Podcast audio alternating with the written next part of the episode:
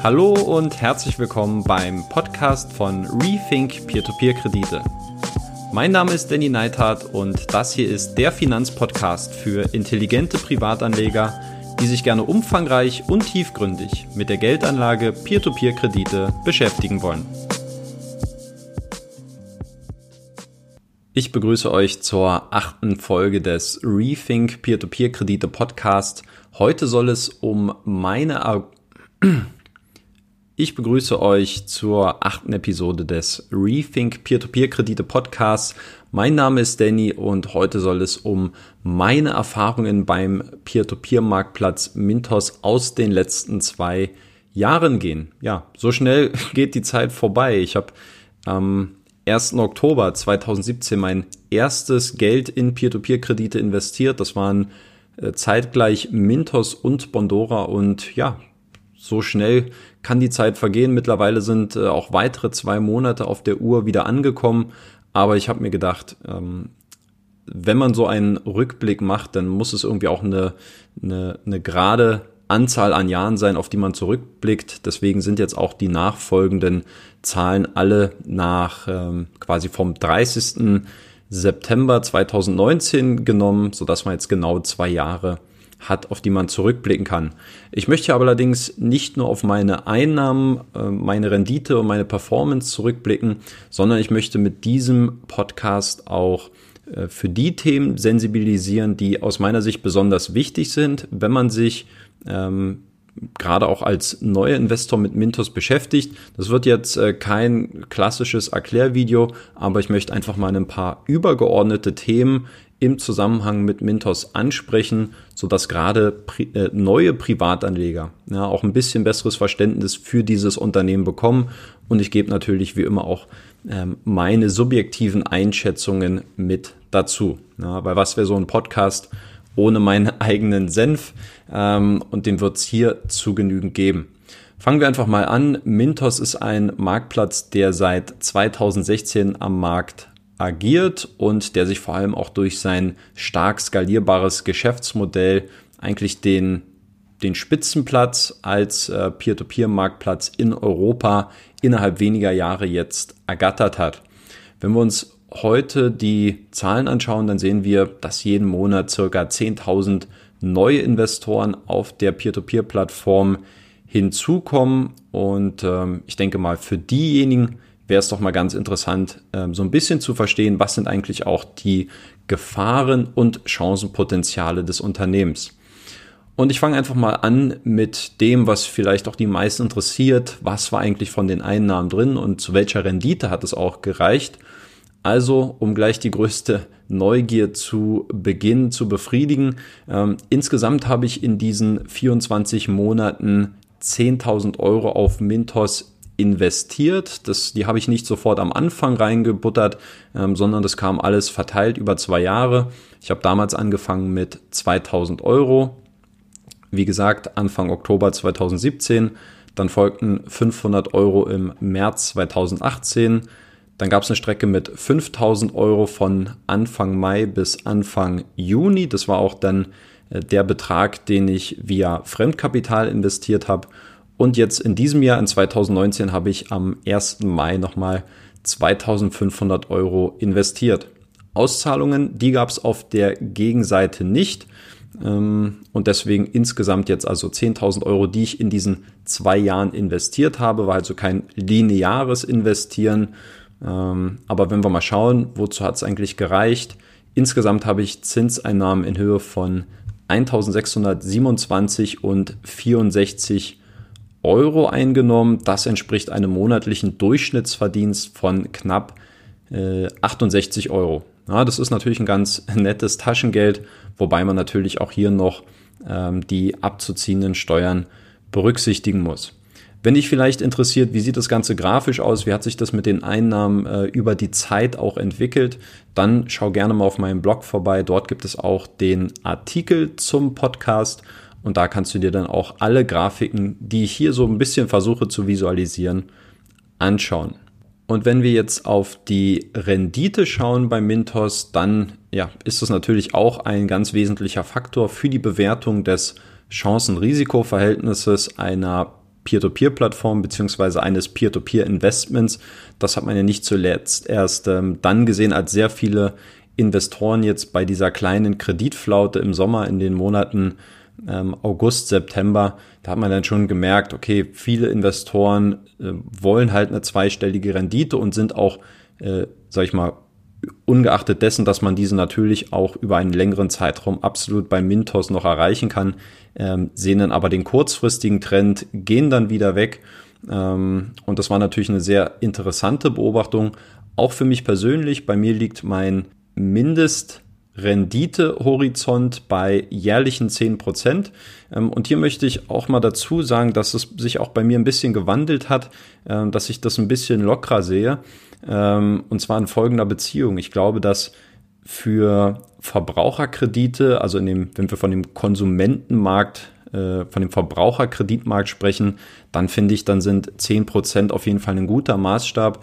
Aber man muss immer auch überlegen, ähm, zu welchem Preis gibt es diese 10%. Ja, das sind sehr stark regulierte Märkte und natürlich schwingt da noch ein, ein etwas anderes Risiko mit, wie wenn man sich zum Beispiel mit ähm, Hypotheken, besicherten Immobilieninvestments befasst oder eben auch mit Businesskrediten. Ähm, da sieht man häufig, außer es sind jetzt direkte Plattformen wie meinetwegen Investio oder, oder Crowdestor, sieht man sonst, wenn wir jetzt eher zum Beispiel an Debitum Network denken, eher eine tendenziell niedrigere Durchschnittsrendite, die dann vielleicht bei 8, 9, 10 Prozent eher in der Spitze liegt, ähm, dass man da auch durchaus differenzieren muss. Und deswegen ist dieses Pauschalurteil, was ich immer gefällt habe, dass diese 10% Rendite für mich wichtig sind, ähm, dass es auf jeden Fall ein fester Wert ist für den Verbraucherkreditmarkt und für meine Investitionen in Konsumentendarlehen, aber eben nicht für andere, ähm, für andere Darlehen. Das ist einfach mal als ganz kleiner Einwurf. Ähm, und diese 10% Rendite, die sind bei Mintos bei mir relativ früh durchbrochen worden. Ich, nach dem zweiten Monat lag ich schon bei 12 Prozent. Es gab dann mal so einen kleinen Dip in dem Zeitraum April bis Juni 2018. Der ist eben ganz klar damit zu erklären, dass ich hier neues Geld investiert habe und das braucht natürlich erstmal auch eine gewisse Zeit, bis dieses Kapital arbeitet. Insofern bin ich da äh, mal bis auf 10,67 Prozent Rendite äh, also annualisierter jährlicher Rendite ähm, heruntergefallen. Aber dann hat sich das auch relativ schnell wieder stabilisiert. Sowas fällt natürlich auch immer mehr ins Gewicht, wenn man auch weniger Gesamtkapital investiert hat. Wenn ich jetzt 100.000 Euro da zu dem Zeitpunkt schon gehabt hätte, dann ist ja ganz klar, wenn da nochmal 2.000 dazukommen, dann schlägt es auf jeden Fall keine große Delle ähm, bei der Gesamtrendite. Und wenn ich mir jetzt mal den Zeitraum im letzten Jahr anschaue, also was habe ich quasi von September 2018 bis September 2019 für eine Rendite erzielt, dann lag die immer in einem Korridor von 12,4 bis 12,71 Prozent. Man kann also schon sagen, dass es eine sehr verlässliche und auch eine sehr stabile Rendite ist. Und jetzt will ich auch mal ein Statement ähm, abgeben, dass man eben auch Perspektive schauen sollte, wenn man eben wirklich sagt, diese 10% sind einem wichtig und es gibt meinetwegen temporär jetzt mal eine Zinsflaute bei Mintos, ja, und äh, lassen wir mal dahingestellt, ob die jetzt temporär ist oder nicht, also ob sich das vielleicht auch ähm, über einen längeren Zeitraum erstrecken kann. Selbst wenn ich jetzt ein Jahr lang maximal nur noch Kredite zu 9% bekomme, dann, wenn wir jetzt in einem Jahr widersprechen, dann wird meine Gesamtrendite aber immer noch über den über diesem Strich liegen, über dieser Grenze von 10 Prozent. Und ich glaube, dass genau das eben auch wichtig ist für viele Anleger zu verstehen. Es ist okay, eine gewisse Grenze zu haben bei seiner ähm, oder gewisse Vorstellung zu haben bei seiner Renditeerwartung, aber man muss das Ganze auch ein bisschen mehr perspektivisch und auch langfristig betrachten. Und ich glaube, da sollten wir alle als äh, Peer-to-Peer-Investoren daran arbeiten, äh, so ein bisschen so ein bisschen Luft aus uns selbst mal rauszunehmen und äh, ein bisschen auch ein paar Dinge zu relativieren ähm, und da jetzt nicht gleich immer äh, jede, jede Zinsdelle oder jede Zinsflaute über zu dramatisieren. Ähm, ja, das ist einfach mal ein ganz kurzer Einwurf hier auch noch zum Thema äh, langfristiges Investieren und wie man sich das auch mit der Rendite bei Peer-to-Peer-Krediten vorstellt. Was Privatanleger aus meiner Sicht auf jeden Fall auch noch verstehen sollten und äh, damit möchte ich auf jeden Fall auch immer in meinem Blog und mit meinen Beiträgen auch sensibilisieren, ist immer auch ein Blick auf das, ähm, das Marktumfeld, aber auch das Geschäftsmodell der Peer-to-Peer-Plattform selbst. Und wenn wir eben davon sprechen, dass Mintos aktuell in der Position ist, der Marktführer in Europa zu sein für Peer-to-Peer-Kredite, dann hat man sich den Status in erster Linie deshalb erarbeitet, dass man eben ein sehr starkes ähm, Geschäfts- oder ein sehr stark skalierbares Geschäfts- und Monetarisierungsmodell besitzt. Das heißt im klassischen Sinne, Mintos hat äh, ist kein klassischer Peer-to-Peer-Anbieter, der Kreditnehmer selbst sucht, diese bewertet und äh, oder auch nicht versucht, irgendwie so ein Arbitragegeschäft bei den Zinsen zu haben, ähm, sondern Mintos hat, äh, das habe ich auch mal ausgerechnet im Jahr 2018, 94 Prozent seines Umsatzes aus direkten und wiederkehrenden Gebühren von Kreditgebern, die werden bei Mintos auch als Darlehensanbahner bezeichnet, erwirtschaftet. Das heißt, es sind Kooperationspartner, alternative Kreditgeber aus der ganzen Welt mittlerweile, ich glaube aus über 30 Ländern aktuell. Ähm, und das sind eben Unternehmen, mit denen Mintos zusammenarbeitet und dort bekommt Mintos einfach eine, wahrscheinlich auch abhängig vom Kreditvolumen, das über Mintos finanziert wird, eine äh, Gebühr, die lag letztes Jahr im Durchschnitt, also im Jahr 2018, äh, durchschnittlich, ich habe das mal kalkuliert, muss so circa 8000 Euro gewesen sein. Das heißt, man hatte dort einen monatlichen Cashflow von circa einer halben Million Euro. Ja, also 500.000 Euro, die jeden Monat verlässlich bei Mintos aufs Konto wandern. Und deswegen muss man auch verstehen, wenn ähm, natürlich, das ist aber auch diese Diskussion wieder mit Diversifikation versus Konzentration. Ähm, natürlich, man kann mehr diversifizieren, ja, und das ist wunderbar möglich über Mintos, aber dann darf man sich auch nicht, oder das ist eben Teil des Geschäftsmodells, da darf man sich dann auch nicht wundern, wenn es dann eben auch einzelne Kreditgeber erwischt, die dann auf einmal vom Markt verschwinden.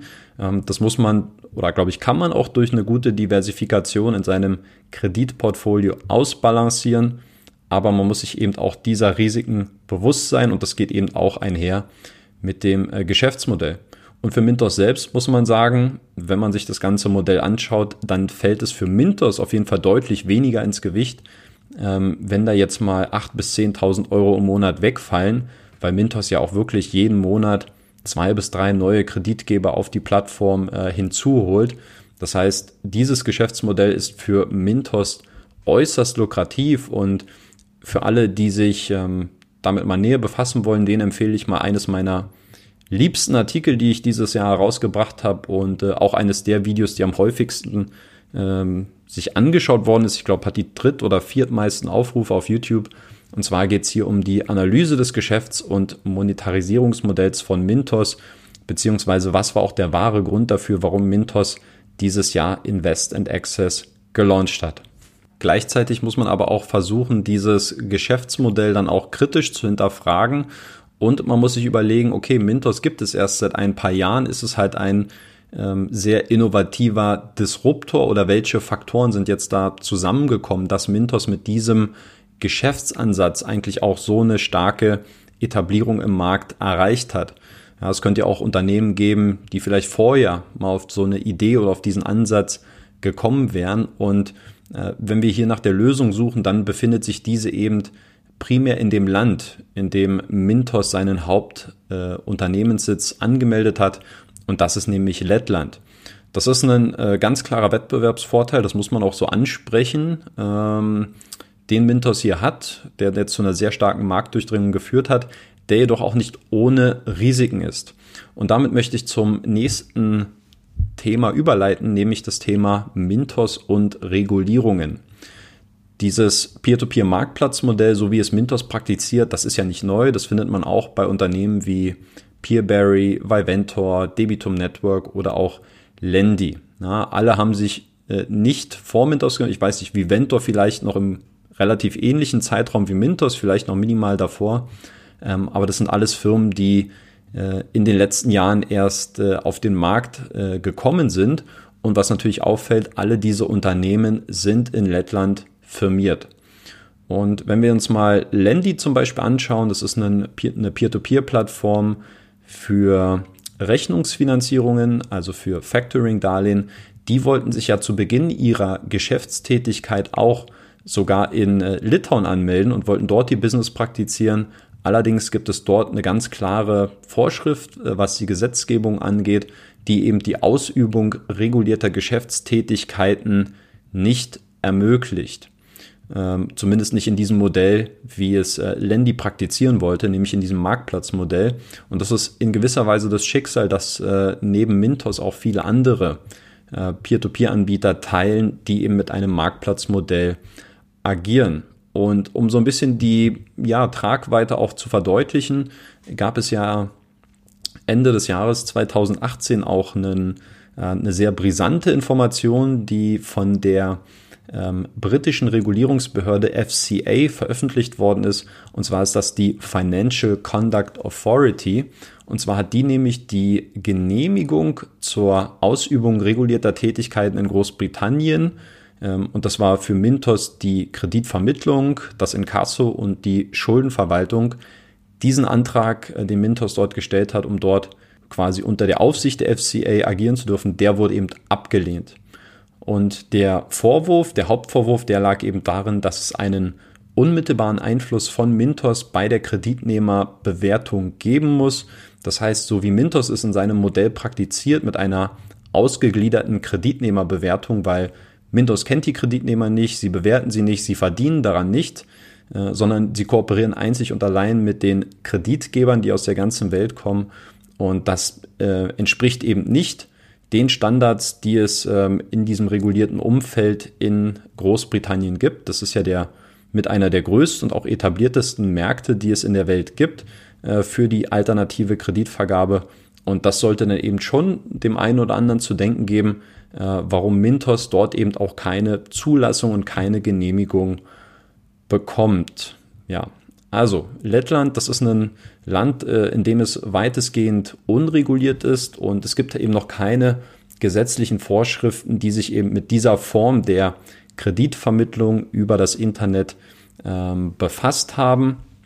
Jedoch muss man auch sagen, dass hier auch eine zeitnahe Veränderung im Raum steht. Und zwar möchte sich die lettische Regierung sehr stark an der EU-Regulierung für Crowdfunding-Plattformen orientieren. Das habe ich ja schon mal in einem der vorherigen Podcasts ein bisschen detaillierter besprochen, worum es da im Detail geht.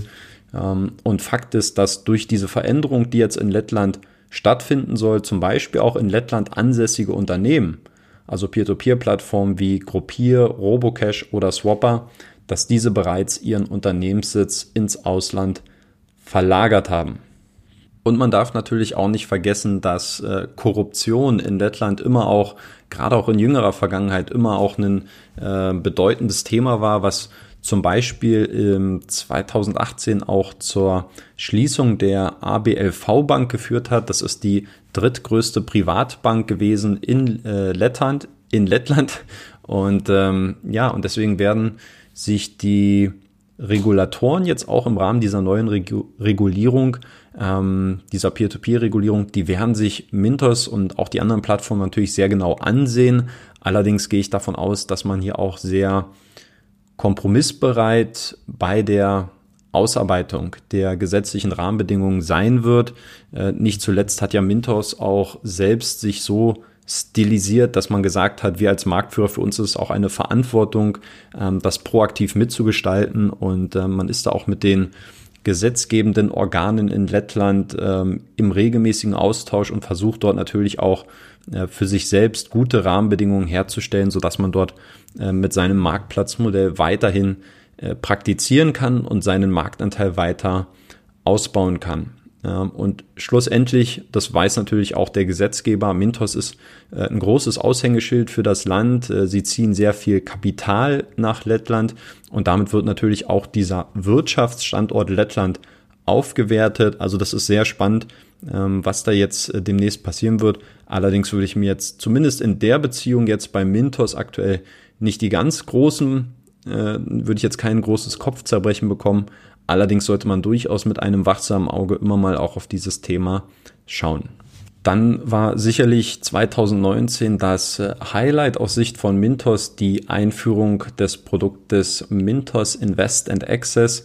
Ja, das war, das habe ich auch in dem Video beziehungsweise in dem Beitrag erklärt, wo es um ähm, das Geschäfts- und Monetarisierungsmodell von Mintos geht. Da wollte man einfach eben diese Geschäftsentwicklung weiter vorantreiben, äh, wozu man dann im Juni 2019 auch äh, im Rahmen der Peer-to-Peer-Konferenz in Riga übrigens äh, dann das neue Anlageprodukt Mintos Invest and Access gelauncht hat.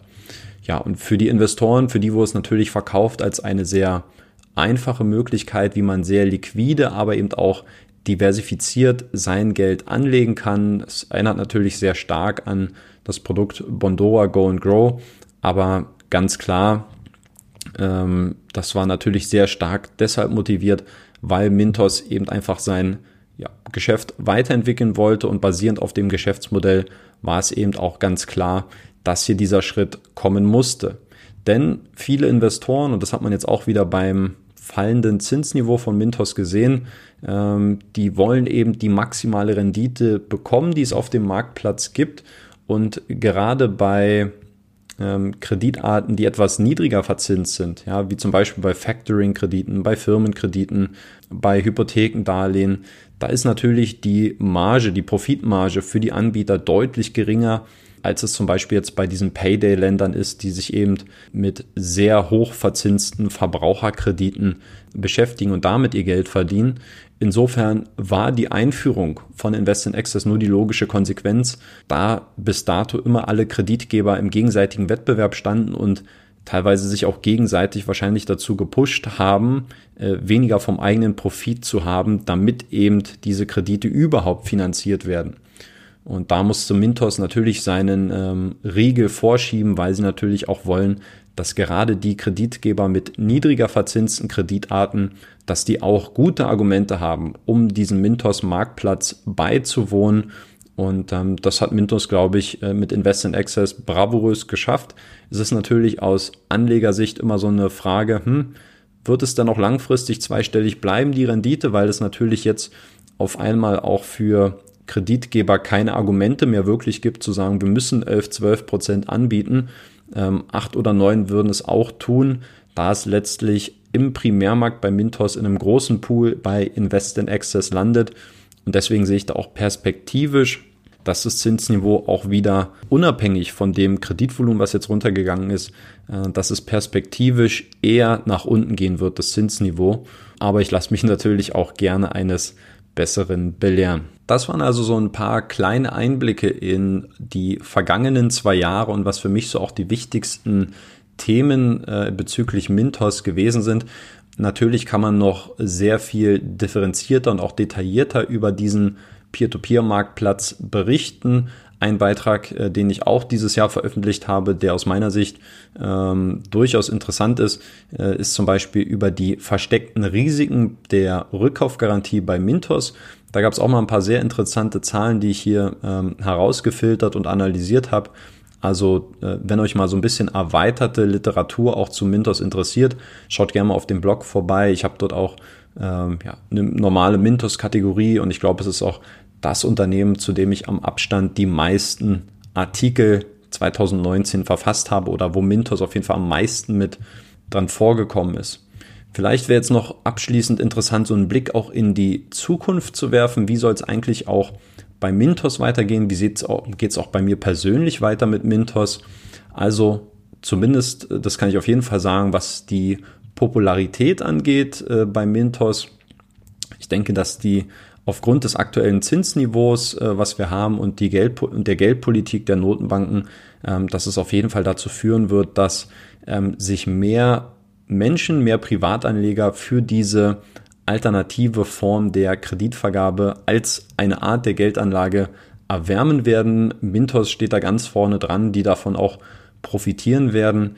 Es sind jetzt Ende November 215, 220.000 Investoren bereits und das nach vier Jahren. Also das ist schon eine sehr ordentliche Hausnummer und ich denke mal, ähm, ja, dass Mintos da sicherlich in den nächsten zwei, drei Jahren auch die Grenze von einer Million Anlegern knacken wird. Ähm, ansonsten möchte ich eigentlich gar nicht so viel sagen, ähm, weil dieses Thema so ein bisschen kollidiert mit äh, einem Thema, was ich auch in der Zukunft plane. Und zwar kann ich hier mal exklusiv spoilern. Ich habe nämlich letzte Woche ähm, war ich beim Altfi Summit in Berlin. Das ist der so eine Konferenz für alternative Finanzen. Und im Rahmen dessen war zum Beispiel auch Mintos da, Martins war dort. Und äh, wir haben tags darauf ähm, auch nochmal ein Interview aufgenommen und äh, ja, haben dort auch über diese Vision von Mintos gesprochen, wie es in der Zukunft weitergehen soll. Und unter diesem Claim Mintos 2030 habe ich Ihnen ein paar Fragen gestellt, äh, wie sich gewisse Geschäftsbereiche weiterentwickeln werden, äh, wie sich vielleicht auch das Monetarisierungsmodell anpassen wird, äh, wie Kreditvolumen, wie Nutzerzahlen prognost, also prognostisch oder prognost, wie sagt man, also von der Prognose her steigern werden. Ähm, und deswegen will ich da noch gar nicht so viel spoilern. Das wird es, glaube ich, Anfang 2020 geben. Da werden wir mal so ein kleines visionäres äh, Video beziehungsweise einen visionären Podcast dann zu ähm, Mintos veröffentlichen. Und das äh, kann ich jetzt schon sagen. Ähm, ich werde auch zukünftig diese Interviews, die ich führe, auch immer ungekürzt hier auf dem Podcast veröffentlichen und dann äh, die Highlights nur auf YouTube präsentieren, beziehungsweise dann eine deutsche Übersetzung auf dem Blog anbieten. Das heißt, alle, die hier den Podcast abonniert haben, die jetzt gerade zuhören, die können sich auf jeden Fall darauf freuen, dass es äh, demnächst ein circa 30-minütiges Interview mit Martins, dem CEO von Mintos geben wird. Ja, also damit denke ich, können wir es auch belassen. Ich bedanke mich für euer Interesse, für euer Zuhören. Ähm, die meisten, könnte ich mir vorstellen, sind bereits bei Mintos investiert und konnten vielleicht noch das eine oder andere für sich mitnehmen. Alle, die neu äh, bei Mintos hinzukommen wollen, die äh, Mintos aus unerklärlichen Gründen noch gar nicht auf dem Schirm haben, ähm, schaut mal bitte auf meiner Seite vorbei. Dort könnt ihr euch auch den, äh, euch über den Affiliate-Link anmelden und dann bekommt ihr ich glaube, es ist 1% oder 0,5%. Ich glaube, Mintos hat es gerade verändert. Äh, 0,5% Cashback für eure getätigten Investments nach 90 Tagen. Auszahlung ist immer monatlich. Und das könnte doch ein schöner Start auch für ein finanziell freies und bestimmteres Leben im Jahr äh, 2020 werden. Ja, ich merke schon selbst, ich komme jetzt leicht ins äh, Labern, ins Philosophieren, deswegen cutten wir dieses, äh, diesen Podcast jetzt an dieser Stelle. Vielen Dank für eure Aufmerksamkeit. Es wird auch in Zukunft wieder jede Menge ähm, Themen zu Mintos geben. Aber jetzt erstmal vielen lieben Dank fürs Zuhören. Euch alles Gute und bis Danny. Das war es auch schon wieder mit dem Podcast für diese Woche.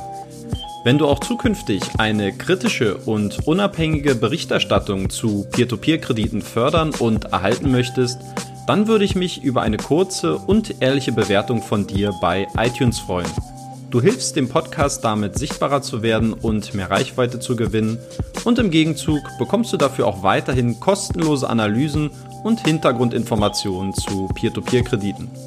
Eine Anleitung dazu sowie weitere Informationen zum Thema findest du auch auf meinem Blog unter rethink-p2p.de slash podcast. Vielen lieben Dank fürs Zuhören und bis Danny.